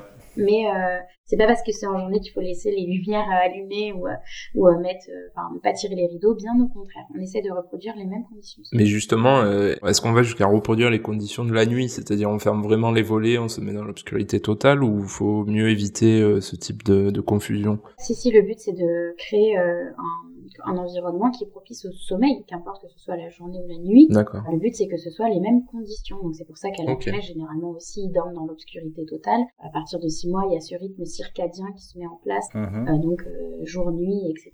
Euh, L'horloge interne biologique du bébé est supposée réguler et savoir en fait Hmm. que c'est effectivement une période de sommeil, mais en journée. Donc non, non, le, le, le corps lui sait. C'est Mhm. pas la peine d'indiquer à l'enfant euh, que c'est la journée. euh, Quand il dort, il dort. euh, et les cycles sont plus courts normalement, euh, de façon naturelle en journée. Ok. D'accord. Une autre question de Sophie. À quel âge un bébé est censé s'endormir seul? Bon, je pense connaître la réponse. C'est qu'il n'y en a pas vraiment. Il n'y a pas de réponse. Next. Euh, la réponse D. Euh, non, en vrai, euh, il n'y a pas d'âge surtout, bravo. Ouais. Il y a des enfants qui, euh, dès, enfin, on en parlait tout à l'heure, hein, dès le retour de la maternité, qui vont être capables de s'endormir seuls. Hmm. Il y a des enfants qui, à 4-5 ans, ont encore besoin quand même de la présence d'un parent, d'une réassurance. Ce qui est important, c'est euh, la capacité du parent à accompagner. Et moi, ce que je regarde en tant que psychologue, c'est la fatigabilité du parent et sa capacité ou non à supporter les besoins d'endormissement de son enfant, en fait. Mhm. Enfin, il y a des parents qui me disent, oui, bah écoutez, pour s'endormir, euh, bah il a besoin euh, qu'on euh, lui caresse, je sais pas moi, le ventre et le crâne euh, 10 minutes. Hmm. Bah écoutez, au final, est-ce que c'est vraiment bien grave? Non, je crois pas. si le parent est ok pour faire ça et que l'enfant ça l'apaise et ça lui permet de s'endormir bien, je vois pas de contre-indication en fait. Une question de Maman Poule maintenant. Ah. Est-ce que ça existe vraiment, la dette de sommeil? Ah, c'est intéressant comme question. Alors, est-ce que ça existe vraiment? Alors, pas dans les termes dans lesquels on l'entend, je pense, dans le sens où, euh, par rapport au sommeil, euh, c'est pas une dette euh, comme euh, dette euh, française, etc. Ah là là. Ouh là là. N'en parlons pas. Vous c'est présidentiel, on va peut-être pas parler de ça tout de suite, mais euh, non, on peut pas se rembourser en sommeil. Ça, ça ne marche pas comme Mm. ça. Il n'y a pas une banque du sommeil qui va nous donner des crédits, etc. Pas du tout. Mm. Euh, on n'accumule pas du sommeil en retard. En fait, c'est juste comprendre qu'on marche sur un, un cycle donc circadien, jour-nuit, de 24 heures. En fait, à partir du moment où ce cycle de 24 heures est terminé, il y a un reset qui se fait. Mhm. Donc il n'y a pas vraiment de dette du sommeil comme on peut l'entendre euh, parfois où on se dit ah j'ai dormi 5 heures donc si la nuit prochaine je dors euh, 12 heures en fait je rattrape non pas du tout ça ne fonctionne pas ce qu'on risque de faire c'est de, enfin, de dysréguler euh, complètement son, son sommeil et donc euh, que ce soit pour les bébés les nourrissons ou les adultes il n'y a pas euh, vraiment à proprement parler de dette du sommeil Mhm. D'accord. ce qui se passe, c'est juste que bah, forcément, on est plus fatigué le lendemain, donc on a besoin de dormir davantage. Mm. Euh, mais euh, vraiment, pour Mm. se remettre d'une nuit blanche ou de plusieurs nuits blanches, euh, l'idée, c'est pas de dormir plus. Au contraire, c'est de garder son rythme habituel pour se recaler. Ouais. Ensuite, on a une question d'Aurore, donc notre toute première invitée du podcast, qui nous demande Coucou. Ah. Ma fille, bientôt deux ans, fait encore beaucoup de réveils presque à chaque fin de cycle. Mm. Une idée Point d'interrogation. Euh, alors, si c'est en fin de cycle, je sais pas quel âge elle a, mais du coup, on Euh, est... deux ans, du coup, bientôt. Deux ans, ouais, donc on est dans le sommeil paradoxal en fin de cycle. Et euh, du coup, c'est un cycle qui est très fragile. Dans le sommeil paradoxal, on peut se réveiller euh, beaucoup plus facilement que dans le sommeil profond. Et du coup, il peut y avoir un élément perturbateur, que ce soit interne ou externe, qui vienne du coup la réveiller potentiellement. Ça peut être, je sais pas moi, les chats qui marchent dans l'appartement la nuit, les parents qui ronflent, mmh. l'environnement extérieur, les bruits des oiseaux, des choses comme ça. S'il y a des réveils entre les cycles, c'est possible qu'il y ait un élément extérieur qui vienne à déranger effectivement. Et ouais. Mais pareil, ça dépend et comment se passe euh, la journée et comment est euh, l'accordage affectif, etc. Enfin, c'est dur de répondre de façon super concise, euh, voilà, mais. Et oui, oui. oui. Elle nous demande aussi également à quel âge peut arriver la peur du noir? C'est raciste. Hein. Pardon. La peur du noir, ça, ça arrive pas avant 12-18 mois, vraiment 18 mois. avant, l'enfant n'a pas la capacité de se représenter de façon figurative des choses qui vont faire peur, parce que la peur du noir, c'est en fait la peur de ce qui pourrait se trouver dans le noir. C'est pas tant la peur de la pièce sombre, mhm. c'est qu'est-ce qu'il y a derrière le rideau, qu'est-ce qu'il y a derrière cette ombre et qu'est-ce qu'il y a sous le lit parce que je n'y vois pas en fait, je peux pas voir. Mhm. donc à partir des 18 mois, généralement, à partir des premiers cauchemars en fait. D'accord. Elle enchaînait avec une autre question. Berceuse, veilleuse, est-ce que tout ça est vraiment utile? Si oui, est-ce qu'il y a un âge en particulier? Bah du coup, euh, comme on disait, euh, ce qui est important euh, pour le sommeil, c'est vraiment de respecter le, tout ce qu'on avait dit, la température, la luminosité, etc., pièces sombres, etc. Euh, donc effectivement, on va pas mettre une lumière euh, super forte, hein, parce que je pense que vous le savez aussi, on n'a pas tout à fait dit, mais il y a des hormones qui se mettent en place euh, pour permettre l'endormissement et le sommeil. Et en fait, mhm. certaines sources de lumière, avoir trop chaud, des choses comme ça, peuvent venir complètement perturber l'émission de ces hormones. donc le but, c'est pas d'avoir une veilleuse vraiment phare camion pompier et tout ça. Une petite veilleuse, effectivement, ça peut aider. Alors ça peut aider l'enfant mais ça peut aider surtout le parent à se, à se réveiller euh, et à aller dans la chambre de son enfant la nuit sans se cogner contre les murs, etc. euh, ça peut être rassurant, effectivement. Euh, et puis à partir d'un an, on n'hésite pas. Hein. Si une lumière, ça peut faire du bien, ou la lumière du couloir, la porte entrouverte, etc. On a bien vu, le sommeil, c'est déjà assez compliqué pour qu'en tant que parent ou adulte, on se mette euh, des freins, des barrières, des règles hyper fixes. Voilà, et les berceuses, c'est pareil. Si l'enfant est rassuré et que dans la nuit, il a besoin d'écouter la berceuse, etc., bah let's go quoi. Ah oui, c'est vrai que ça, ça, ça marche. Moi j'ai des parents euh, qui font tourner euh, l'aspirateur la nuit pour ah soulager leur enfant qui a besoin de ce bruit blanc, bah c'est pas mal. Hmm. C'est bien pour les voisins ça aussi. bon après t'as des applis euh, genre sommeil de bébé où tu retrouves ce type de bruit. Le bruit blanc, ouais. Ouais. Et une toute dernière question, alors cette fois un audio de Kevin qu'on écoute.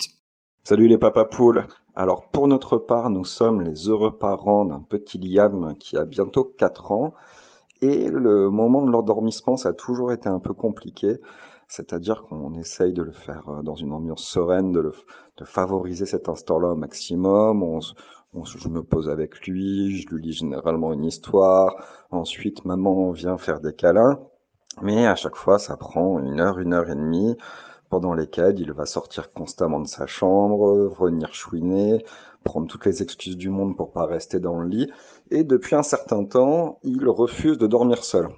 C'est-à-dire que même si on ne s'aide pas, il insiste pour dormir avec nous tous les soirs et se réveille la nuit en venant euh, solliciter euh, le fait de venir dormir avec nous. C'est-à-dire, bah, je ne veux pas dormir tout seul, je veux pas rester dans ma chambre.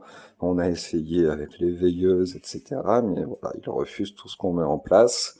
Et c'est des négociations qui peuvent durer, euh, encore une fois, même une heure dans la nuit, pour qu'il se rendorme. Si vous avez des solutions, et gros tonton Florian, Liam t'embrasse. Bah du coup là, euh, pareil, ça dépend, ça peut être plein de choses. Ça pourrait être intéressant de faire une consultation avec un psychologue ou une psychologue effectivement dans ce genre de situation-là. Ah, je lui ai dit. Ah. ah, ah. Parce que je pense que c'est pas tant au niveau de l'enfant, peut-être au niveau des parents. Kevin la question que je me pose là tout de suite. Pardon Kevin, excusez-moi. Euh, non mais vraiment, mais c'est pas grave. Enfin aussi, je pense que ça permet complètement de dédramatiser. La question c'est est-ce que c'est des parents qui travaillent beaucoup? Est-ce que c'est des parents qui sont présents dans la journée?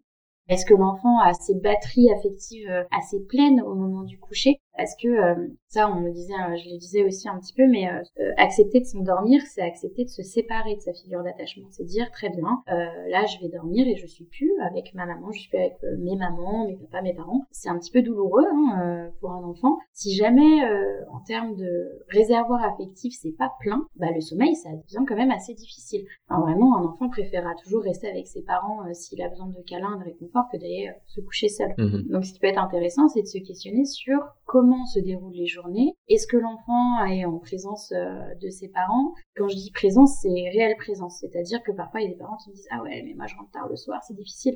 Mais parfois, 5 minutes, ça peut faire plus de bien qu'une heure entière au parc. Mm. C'est pas en termes de quantité qu'on va évaluer ça, c'est vraiment en termes de capacité de l'adulte à répondre aux besoins de l'enfant. Mm. Et donc, en fait, il y a des enfants qui ont juste besoin de se sentir complètement euh, investis par leurs parents et euh, pas juste être une tâche de fond dans une journée. Et je dis pas du tout, Monsieur Kevin, que c'est le cas là, hein, loin de là. Mais euh, ça Non. existe euh, des troubles du sommeil qui sont, enfin en tout cas des, des problèmes de sommeil, pas forcément des troubles, Mm. mais des difficultés qui sont liées justement à l'accordage affectif, euh, qui vont être une question d'attachement, euh, de lien affectif, etc. Euh, parfois, c'est pas grave du tout, mais parfois on se rend pas vraiment compte et ça peut être un petit peu mis à mal pour X ou Y raison.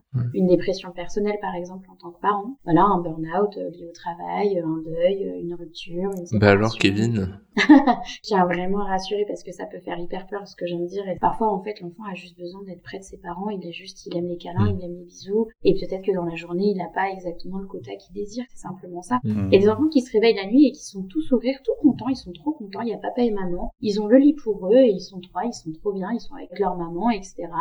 Tout le monde rigole. euh, Tout le monde est bien, etc. Et c'est trop cool. Euh, oui, c'est normal que l'enfant euh, veuille ça. Moi aussi, ça me paraît cool comme principe, quoi. Donc, euh, c'est pour ça que c'est un peu dur parfois de répondre aux questions du sommeil parce que ça dépend de beaucoup de choses et ça Eh dépend aussi beaucoup du couple parental aussi. D'accord.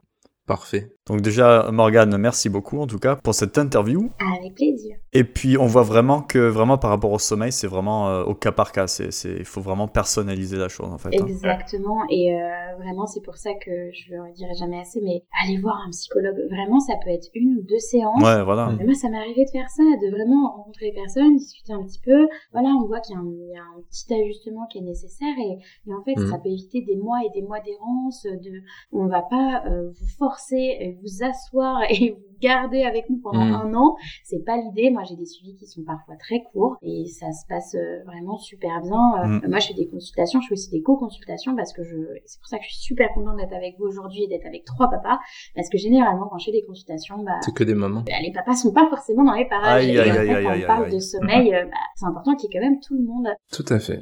Donc ça y est, on a fini. Et bien comme maintenant à l'accoutumée, à la fin de, de notre sujet du mois, il y a bien sûr les questions hors sujet du mois que Ah. j'ai préparées de manière minutieuse. Donc là, Morgane, ce sera vraiment des, des questions, tu réponds du tac au tac, il n'y a pas vraiment besoin de développement. Donc j'ai vu que contrairement à Vincent, tu ne portes pas vraiment Françoise Dolto dans ton cœur. Penses-tu qu'elle est surtout célèbre pour être la mère de Carlos? Ouais, 100%. Ouais, ouais, ouais. Il y, a que ça qui compte pour beaucoup de gens et tant mieux. Moi, je préfère vraiment Carlos à sa maman, donc euh, ça me va. Ah voilà, Je ne connaissais pas Françoise Dolto avant le podcast, hein, enfin le, le premier épisode Françoise du D- podcast. Dolito. De Lido. Je ne suis pas du tout un, un aficionado. Big bisous. Comme dans la série Bonne nuit les petits, diffusée entre 1962 et 1973, conseillerais-tu de mettre du sable dans les yeux des enfants pour les aider à dormir? Des petits pois aussi sous les matelas. euh, non, pitié, pas de sable dans les yeux. Non, non, non. Pas de sable dans les yeux, d'accord. Même, y a, parce qu'il y a différents types de sable, bac à sable ou chantier, non? Pas de sable, hein. on a bien non, compris. on n'écoute pas ces conseils-là. Pas de paillettes, rien du tout dans les yeux des enfants. D'accord, d'accord, ok. Euh, J'ai lu sur ton blog que tu souhaitais te détacher un peu des classiques de la psychologie, donc comme Freud et ses contemporains. Par ses contemporains, tu penses à Evelyne Thomas et Brigitte Lahaye? non, je, je visais pas elle euh, particulièrement. Ah d'accord, ok. mais c'est vrai qu'on parle pas euh, beaucoup euh, des nouveaux psys, etc. Peut-être que les bouquins sont moins accessibles, mais euh, Parce qu'en en psy connu, oui, à part Freud, je connais personne en fait. moi bientôt. Oh. Oui, oui, voilà, à, à part toi évidemment. oui. Tout a démarré chez nous, hein. Tu nous oublieras pas. Je vous mettrai dans mon bouquin, vous inquiétez pas. Ah, très bien. Est-ce que dans ta playlist Spotify, tu as des chansons des psychiatres de la rime? Oh. Non, mais euh, j'ai pas mal, euh, j'ai pas mal de rap français quand même, j'avoue. Ah, d'accord, d'accord. Et comme tous les psychologues, ton Pokémon préféré, c'est Psychoquack. On est d'accord? Non, j'avoue, moi je suis team euh, Galopa et tout ça, désolé. Galopa, oui, j'avais oublié. Galopa, c'est les nouveaux ça? C'est les Non, nouveaux, c'est les- non, c'est dans c'est les dans les ça. 100 en premier. Hein. Ah oui, il y a le cheval. Ah, c'est oui. le cheval là. C'est l'évolution de Ponita en fait. C'est un choix audacieux. Un peu plus en rapport avec l'actualité maintenant. Donc, euh, combien d'heures chez le psy tu prescrirais à Vladimir Poutine C'est un là là. abonnement. là. Bah là, en fait, moi, je préconiserais vraiment directement une consultation psychiatrique. euh, vraiment, on- voilà, là, Ah, on ok. est plus sur Oula. quelque chose d'urgent. On va pas euh, du tout Mhm. euh, aller euh, juste euh, sur le la clinique normale. euh, non, là, on va peut-être aller euh, plus lourd. Faut le mettre en zonzon là. Son sens, L'internet. potentiellement. Encore une petite question politique, euh, parce que tu l'as compris, chez Papa Poule, on est très politisé. Tout à fait. Penses-tu, euh, comme moi, qu'Anne Hidalgo fait du très bon travail à Paris? Oh là là. Non, mais moi, je vais voter en touche. Hein. T'es pas obligé de répondre, voilà, c'était Moi, un je peu veux pas me faire d'ennemis. Joker. En vrai, Anne Hidalgo, elle aime pas les animaux. Et moi, j'ai un gros toutou euh, de 60 kilos qui est pas du tout apprécié. Et il y a pas de parc à chiens à Paris Ah, pour merci. elle. Ah ouais. Donc euh, non, je- j'avoue, je suis pas pour. Il y, a- il y a la motocrotte, non? Enfin, pour finir, et plus sérieusement, donc un sujet brûlant parmi les psys, pour ou contre le remboursement des thérapies mises en place par l'État? Ouh. On avait dit concis, c'est ça? Ouais. Ouais, Contre. Tu l'expliques d'ailleurs très bien sur ton Instagram, donc euh, Pour ceux qui veulent, parce que je dois être concise, mais euh, oui, j'ai fait, euh, j'ai- une petite bulle permanente qui explique tout ça. Je suis pas contre le remboursement dans l'absolu. Voilà. Je suis contre le remboursement selon les conditions euh, proposées par l'État. Et c'est pas vraiment bien, quoi. C'est ce euh, que j'ai compris, oui. En tout cas, le, le message est bien passé, donc Emmanuel Macron euh, l'aura sûrement entendu, lui, le père de la nation, qui nous écoute sans doute. Oui, c'est sûr. Donc j'en ai fini pour mes petites questions, donc euh, on peut passer maintenant aux recommandations du mois.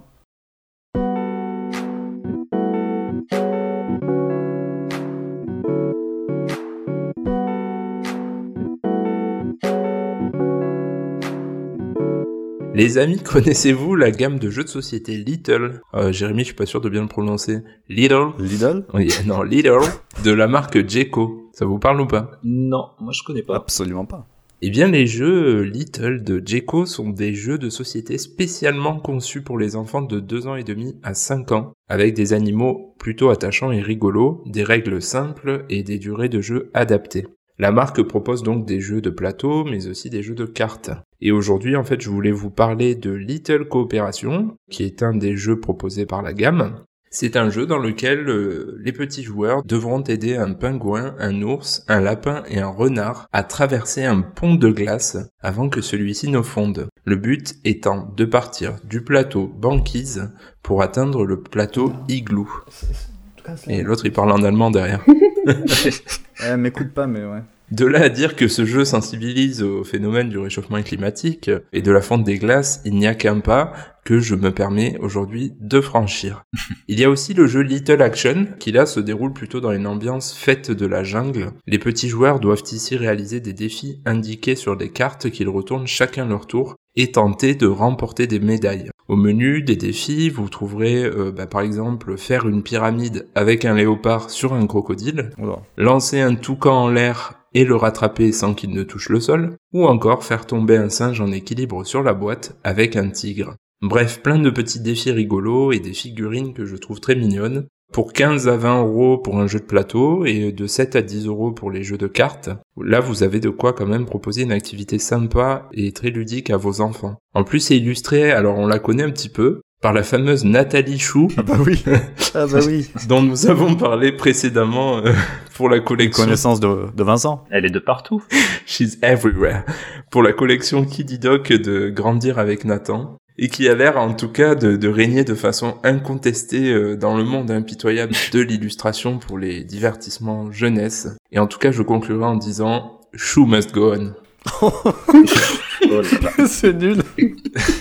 C'est consternant. Pardon. J'ai une petite question sur le sur les jeux. Oui. Le, le deuxième, tu disais, c'était un jeu de cartes et en Oui. fait, euh, t'as des cartes plus des petites figurines, c'est ça? Ouais, le Little Action, c'est ça reste un jeu de plateau, Ah. mais avec des cartes. Tu tires des cartes pour faire des défis sur ton plateau là. D'accord. Mhm.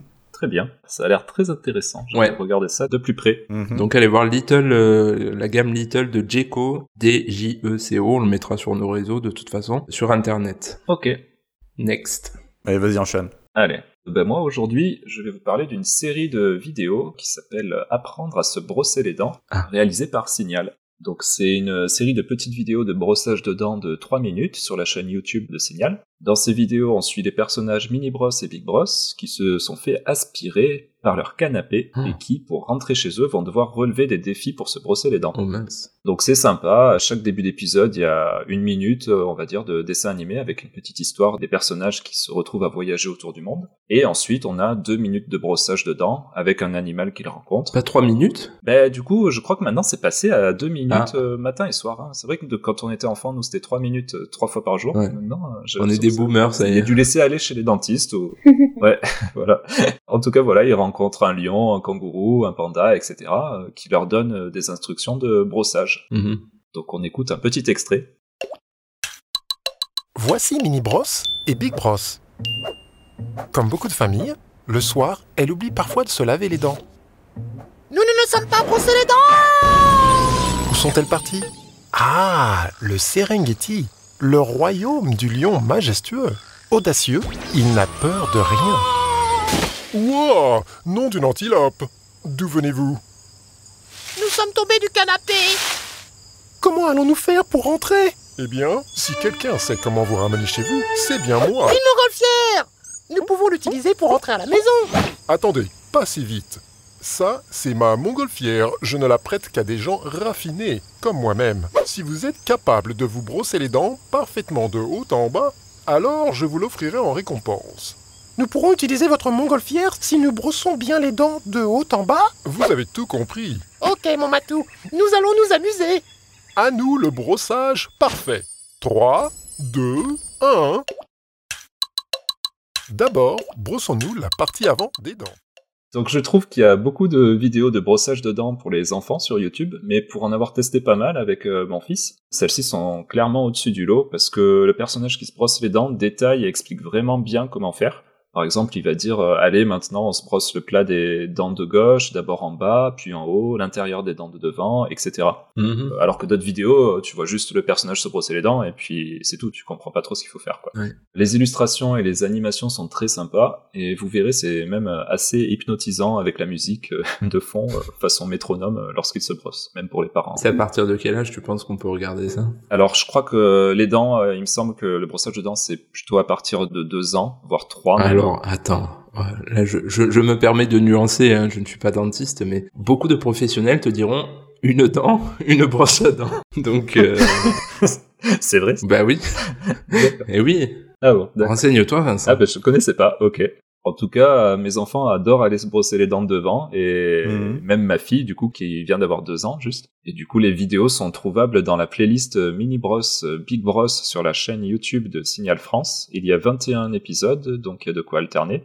Et juste attention à pas confondre, ils ont aussi quelques petites vidéos euh, avec les mêmes personnages. La série s'appelle Les Aventures, cette fois, de Ah. Mini Bros et Big Bros. Mais là, c'est plus de la sensibilisation. Et il n'y a pas de temps de brossage. D'ailleurs, peut-être ils expliquent euh, l'âge de Mhm. brossage de dents. Mhm. Ok, intéressant. Ouais, nous on est sur une vidéo YouTube pour Andrea là qui s'appelle je sais plus comment. Brosse, brosse, brosse tes dents. enfin bon, c'est insupportable et c'est un truc. euh, Mais euh, ouais, je regarderai celle-là du Tu coup. pourras essayer ceux-là parce Ouais. que celles-là, je trouve qu'elles sont vraiment beaucoup plus professionnelles, quoi. Ok, bonne reco. À toi, Jérémy. Eh oui, donc pour ma recommandation à moi, c'est le Big Bobby Car. Donc c'est une voiture euh, pour les enfants de 1 à 5 ans. Donc le modèle classique, c'est le modèle rouge. Peut-être que vous connaissez, je sais pas. Oui, je l'ai vu en photo euh, sur ton album. Ah voilà, mais vous connaissiez pas? C'est pas un truc en France euh? Non. Ben, je connaissais pas, je Ah, l'ai, jamais trop vu celle-là. Ici, non. on a même dans les, les crèches, tout ça. Ah oui, oui. Ils en ont dans, dans la cour pour les enfants. D'accord. Et donc euh, l'enfant peut s'asseoir dessus et se balader à l'aide à l'aide des jambes et puis il peut tourner le volant bien sûr parce que ça fait tourner les roues et ça possède également un klaxon donc c'est de très bonne qualité, c'est solide et à cause du centre de gravité bas donc c'est assez sécurisant. Mhm. Ouais. On peut aussi rouler en extérieur, tout comme en intérieur parce que ça a des roues silencieuses donc c'est parfait pour les appartements. Ah ouais. Donc pour nous, c'est c'est pas mal. Ouais. Ça vaut environ une quarantaine d'euros. Donc Ezra ne sait pas encore vraiment en faire. Il se pose dessus, mais il n'arrive pas encore à se servir de ses jambes pour avancer. Au contraire de son petit cousin, qui arrive très bien déjà. Il nous a vraiment bluffé la dernière fois. Et donc pour finir, ouais, le Big Bobby Car. Donc il a plein d'accessoires euh, qui peuvent s'acheter séparément. Donc il y a volant électrique, des plus gros pneus pour faire un peu le, le kéké, tu vois. Ah bon. Il y a une perche pour que maman et papa le poussent, une remorque, etc. Et il est également disponible en plusieurs coloris. Ah ouais, d'accord, tu le pimpes, quoi. Tu, Ouais, tu peux le pimper, t'as tu vu fais du tuning. Du tuning. Fais du tuning avec ton gosse, ouais. Pas mal. Et du coup, il n'y a pas eu d'accident? Pas vraiment. Bon, une fois, oui, je l'avais laissé dessus et puis d'un coup, je l'entends boum. Il, il avait essayé de descendre, En arrière. Les escaliers. de descendre de lui-même, quoi. Mais, mais bon, il- au ralenti, il est descendu, donc ça, ça a pas fait mal. D'accord. Bon. Très bien. Et c'est trouvable en France ou c'est... Je, je sais pas. Il s'en fout de la France. Et c'est trouvable ici, dans tous les magasins de jouets. Dans tous les- Voilà, au pire, vous, vous faites un petit aller-retour à Vienne, vous faites un petit voyage. Oui. Euh, Écoute, je suis pas en France, moi. Vienne, c'est sympa. Amazon, servez-vous d'Amazon. Des cailloux.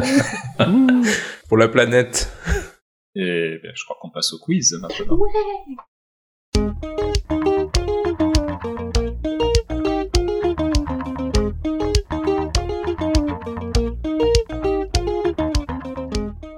Allez, c'est y part. Enfin, je suis de retour aux manettes. Bienvenue pour ce nouveau quiz des papapoules. Donc l'enjeu aujourd'hui est de taille, puisque le gagnant, je rigole déjà, aura le privilège d'assister au premier tour de la présidentielle dans le QG de campagne de Christian Taubira. Putain, Ah. quelle horreur. Ah non, mince.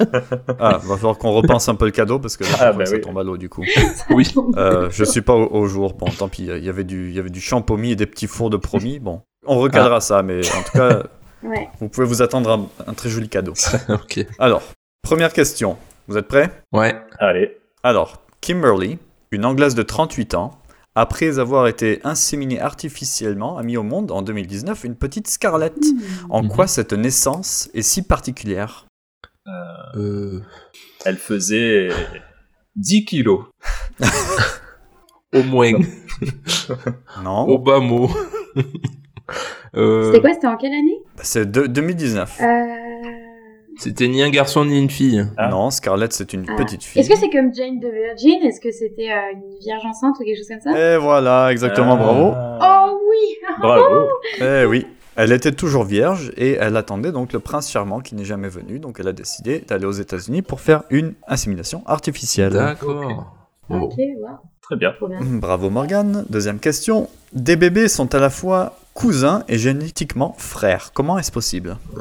Ils sont ch'tis. Bah pareil, discrimination, tout ça. Moi je suis bretonne, alors ça va, vous pouvez taper chez les ch'tis, ça me dérange pas. C'est bon alors.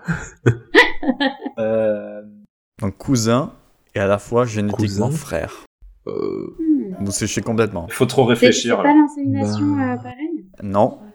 Ah, euh, bah si, euh, des jumeaux. Enfin, des, des jumeaux de jumeaux. Ah. Enfin, des, des bébés Allez voilà. Oh là là. On, on va, je vais, je vais l'accorder à Morgane. Alors c'est quoi? Bah, parce que en fait voilà, ce sont deux jumeaux, donc des, des jumeaux mâles. Ouais. Donc étant adultes, ils se sont mariés avec Des, jumelles. donc chacun une des deux jumelles donc femmes. ouais. Donc euh, ça, ça fait des couples, ils se ressemblent, ce sont les mêmes. Et donc quand ils ont des enfants, ce- les enfants ce sont des cousins, Ouais. mais génétiquement, Frère génétique. vu que les parents ont les mêmes euh, génétiques, ce sont des Ah, frères. ouais, D'accord. Complicado. hein. Eh oui, mais Ah ouais. c'est comme ça. D'après ce que j'ai lu, ça s'appellerait des couples. Euh... Mince, c'était marqué où Merci. Merci pour l'info. Eh bien, on ne le saura pas. Quaternaire ou un truc comme ça, ouais. Ah, ok. Quaternaire. Ouais, quoi, Tanner Et il y en aurait 300 dans le monde. D'accord. Vous pouvez aller voir la news sur parents.fr, c'est assez euh, curieux de voir ces, ces couples, ils sont, Mm. c'est vraiment les mêmes. Et du coup, les enfants se ressemblent aussi énormément. Les petits blonds, là, c'est, on dirait un miroir. Ok. Voilà, donc euh, troisième question. 2-0 pour Morgane, c'est ça? 2-0, oui. Donc, euh, quelle fut la ministre de la Santé sous Valérie Giscard d'Estaing? Oh, Ah non, ça, je Oh, pas, purée. Euh, Françoise Dolto. Dolido. Quoi? Non. Non, non. Ouais, Elle est très connue, très connue. Oui, euh, Cresson. Non, C'est pas Cresson? Non, Ah, comment elle s'appelait euh, euh, Non, non, non, non, je sais. Putain. les gros mots. Mais oui. Ah, Mais oui, tu le mais sais. oui. Simone Veil. Voilà, bravo, Ah oui. Parce que oui, ça, remonte quand même, hein, Giscard Oh d'Estaing. là, ma culture historique en PLS. En voiture, Simone. Et donc voilà, quatrième question, donc le 17 janvier 1975. La loi Veil, justement, est promulguée à titre expérim- expérimental, le petit rigole, expérimental pour 5 ans. De quelle loi s'agit-il? La, la fécondation in vitro. Non, c'est pas ça. Non, c'est le, le droit à Euh, l'avortement. le délai. pardon. Voilà, bravo L'avortement, Vincent Ouais, putain. l'avortement, le délai de grossesse. Eh oui Mm. Bien joué. Je me surprends moi-même. Donc il y a 2-1-1. Ah ouais, c'est fou, hein Cinquième question. Pendant la Seconde Guerre mondiale et pendant le régime de Vichy, non Vincent, ce n'était pas le régime minceur euh, tendance à l'époque, voilà, encore une pour toi, qu'encouraient les femmes ayant recours à une IVG La prison? Euh, Euh, bah, une ouais, peine de la prison. ouais. constitution, prison. Peine de mort? Non, peine de Voilà, mort. peine de mort, merci. Peine de mort, guillotine. Ah ouais. Eh oui, Allez, hop. Mino. À dégager. Donc c'était assez... euh, voilà. L'avortement était alors déclaré comme crime contre la sûreté de l'État. Oh mon dieu. D'accord. C'était assez terrible. J'ai lu des trucs, c'était bon, ça fait froid dans le dos. Pétain. Mhm. Euh, sixième question, donc euh, il y a deux partout entre Morgane et Florian. Mais oui. Oh là là. Euh, et moi, le, mon point, on s'en fout. Bah Oui, t'as un bah point. oui. quoi. donc qu'a modifié la loi du 2 mars euh, dernier en matière d'IVG Elle devient autorisée. En matière d'IVG, non, l'IVG était déjà autorisé avant. Ah, mais le délai, il est, le délai est Euh, modifié. Enfin, Euh, Il a été Voilà, allongé. Ah, oui. exactement. Eh, Je te l'accorde, voilà. Délai modifié, de 12 à 14 semaines de grossesse. Eh oui. soit 16 semaines après le début des dernières règles. Ouais. Donc il y a 3 de 1. Ouais. Septième question. Quel État a légalisé l'avortement l'année dernière 43 ans après l'Italie voisine? Euh, la Après Slovénie. l'Italie voisine. Ah, euh, Non, Euh, euh, ben, je sais pas. L'Autriche. L'Autriche. c'était pas- non. non. La Croatie. Pensez petit. Petit. Ah, Le- euh, Le Vatican. Non. Non, non, la petite île là, mais. mais- San Marin. Oui, bien Florian. Oui, San Marin. Mino. Oh waouh. San Marin. Ouais. 3-3-1. On entendra un bébé euh, en fond. Huitième question. Citez-moi l'un des États d'Europe qui interdisent toujours et encore l'IVG. Mhm. La Pologne. Exactement, Ouais. bravo. Tu- Oh. Oula. Il y avait aussi Andorre, Malte et le Vatican. Voilà, Morgane, je te repasse devant. 4-3-1. Neuvième question. Dans quel pays hors d'Europe l'IVG est-elle complètement interdite? C'est une question à tour de rôle. Vous allez me, donner, me Ah oui. citer un pays parce qu'il y en a quelques-uns. Et le premier, donc, enfin, le dernier qui en liste gagne, évidemment. Dans quel pays hors Europe l'IVG est-elle complètement interdite? Le Nicaragua. Commence Bah, par Attends, qui donc, euh, oui, Vincent Nicaragua, Vincent, euh, voilà. Après le second, tu y vas, Florian ou... Les États-Unis. Hein Non, les États-Unis, non. Allez, éliminé. Sérieux? Éliminé. Ah, Allez, à dégager. Ok. Allez, Morgane, à toi. Hum, Je sais pas. Tic, euh, tac, j'ai pas l'idée. Au Mexique Tic. C'est un Ah, le- attends, le Mexique. j'ai failli dire euh, Mexique en premier. Mexique, euh, non, le Mexique, non. Pas complètement. Ah là là là là là là. Ah là là, bah, j'ai gagné. Donc Vincent a gagné, bravo. C'était facile. Ah, je crois qu'au Mexique, il est dépénalisé en fait seulement. Ah, au Mexique, en fait, il y a, il y a une, une différence en- entre complètement interdit ou interdit, mais avec des conditions dans lesquelles c'est Mm. autorisé. d'accord. Genre, si c'est pour sauver la mer, on peut le faire. Ok. Ok. Là où c'est complètement interdit, il y a les territoires d'Aruba, Mm. c'est près du Venezuela. Il y a le Congo, il y a aussi Curaçao, c'est donc pareil qu'Aruba, c'est près du Venezuela. Curaçao. la Dominican Republic, euh, l'Égypte, El Salvador, Haïti, Honduras. Il n'y a pas l'Afghanistan et compagnie Euh, non, ça veut dire interdit, mais avec des conditions. Il y a pas les Philippines et tout ça aussi, on a dit? Exactement, les Philippines, oui. Ah. Ah ouais. Donc il y a l'Irak, Jamaïque, Laos, Madagascar, Mauritanie, Nicaragua, Palau, Mm. Philippines, Sénégal, Sierra Leone, Suriname, Tonga et la bande de Gaza. Et bien sûr les, les pays d'Europe comme l'Andorre, Malte Ouais. et le Vatican. Parce que la Pologne, c'est autorisé dans certaines... euh, Conditions. Enfin, c'est interdit, mais si c'est pour sauver la mer, par exemple. Ouais. Bon, on rappelle les scores. Il y a 4-3-2. Dixième question. Les élections approchant, quelques questions sur le programme des candidats, évidemment. Ah. Donc, quel candidat ou candidate souhaite promouvoir l'enseignement du latin ou du grec au lycée? Euh, Jean Lassalle. Zemmour Ah, Qui a dit Zemmour Moi. Ah. Bravo Bah Oh, oui, c'est comme. euh, Allez, boum, un on va point. devoir tous changer de prénom et tout. Ah oui, c'est vrai, ouais. Je pourrais vraiment m'appeler Margot pour le coup. Morgane, ce sera plus, euh, plus autorisé. Ah, on est égalité du coup. Oui, 4-4-2, comme euh, la tactique euh, de l'OM. Donc, euh, quel candidat ou candidate souhaite euh, réduire la durée des grandes vacances scolaires afin d'alléger le volume horaire par jour? Pécresse. Non. Euh, Hidalgo. Macron, peut-être? Hidalgo, ouais. non, Euh, Le Pen. Non. La salle Pensez à écologie. Ah, Euh, Jadot, ah, Jadot, Jadot. Ouais, mince. j'avais- Bravo Il repasse Je devant. oh l'avais là sur là. le bout de la langue. Donc, quel candidat ou candidate ne souhaite ni recruter de nouveaux enseignants, ni augmenter leur salaire? Macron. Pécresse. Non, Euh, Zemmour. Mélenchon. non, Euh, Jadot. non plus. Poutou. La salle. Ben, la salle. Ah. Non. Hidalgo Il y a peut-être un piège? Tous Non.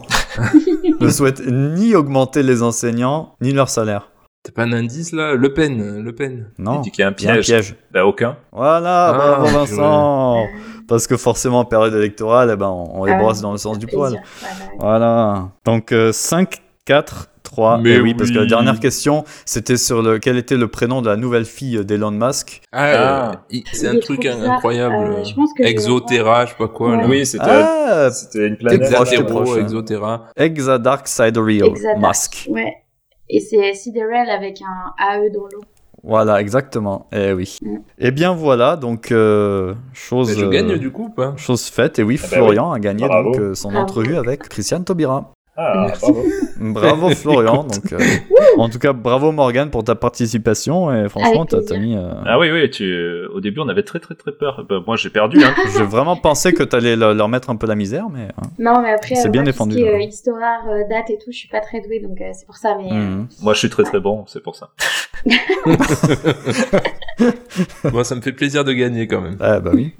Le quiz est fini, donc maintenant, je suppose qu'on va, Tirer le rideau. on va se dire au revoir. Avant de passer à la conclusion, juste euh, un petit mot pour notre euh, serveur Discord qui jusqu'à maintenant nous servait juste à, Ah, à s'appeler pour euh, enregistrer nos épisodes et que l'on vient donc d'ouvrir au public. Oui. Donc Discord, si vous connaissez pas, c'est une application sur mobile et sur ordi qui est, on va dire, un mix entre le forum à l'ancienne, le chat et le, et le groupe Facebook. Ça. Et on aimerait créer dessus une sorte de communauté pour échanger autour de la parentalité, pour discuter par exemple d'alimentation, d'activité, de lecture pour vos tout petits, de préparation à la naissance, Mhm. ou de tout autre sujet que vous voulez aborder avec d'autres parents. mhm. Donc on vient tout juste de le rendre public, alors pour le moment il n'y a pas grand chose dessus, mais on espère que vous serez nombreuses et nombreux à nous rejoindre Mhm. pour partager vos expériences. Et on ne mord pas, hein, donc n'hésitez pas à venir nous rejoindre.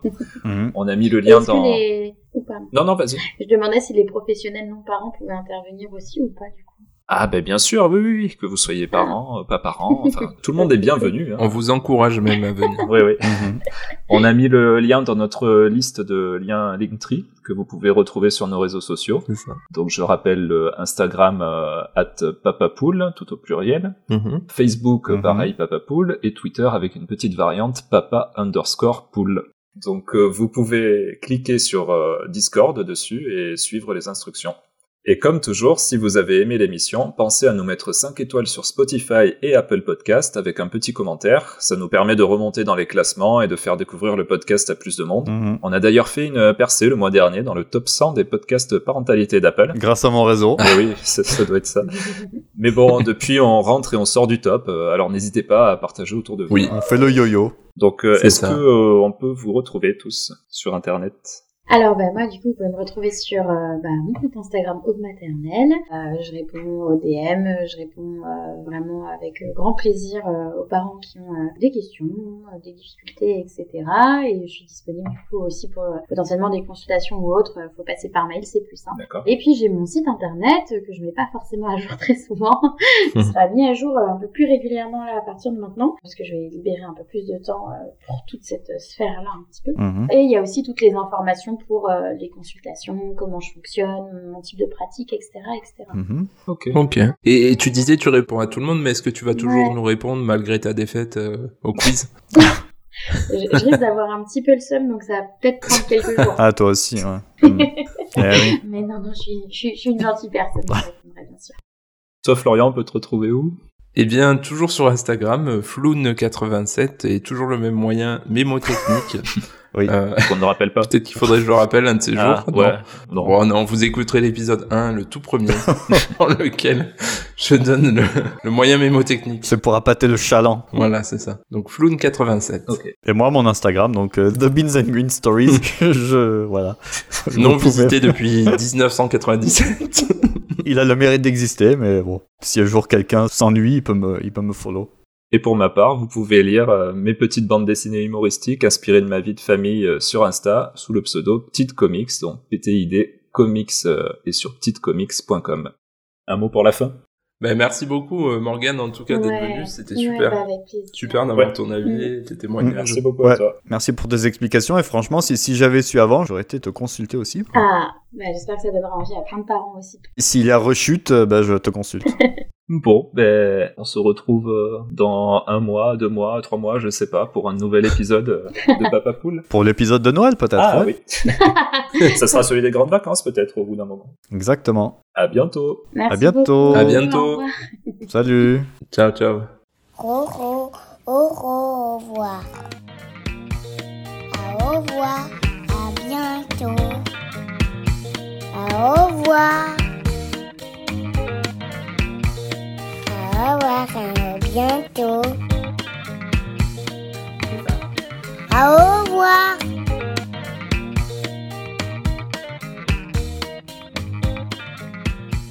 Au revoir. Euh... Ah si, ça y est. c'est Allez, bon. on a bah, à toi. Jérémy. alors. Mais non, c'est pas Jérémy. Ah, c'est qui qui présente Oh, je sais Mais plus. c'est moi qui présente. N'importe quoi. Ah, j'ai, j'ai, oh, ok, d'accord. Oh, mais le m'étais embrouillé. non, même pas. c'est un poisson d'avril, c'est ça Mhm. C'est toi qui fais le quiz, hein, Vincent Tu vois, Morgane, on, on est bien préparé. Ouais, j'ai vu Si, on dirait vraiment moi. Ça me, ça me va parfaitement. On est des pros. Ça, tu gardes, euh, tu gardes pour le bonus, euh, Vincent.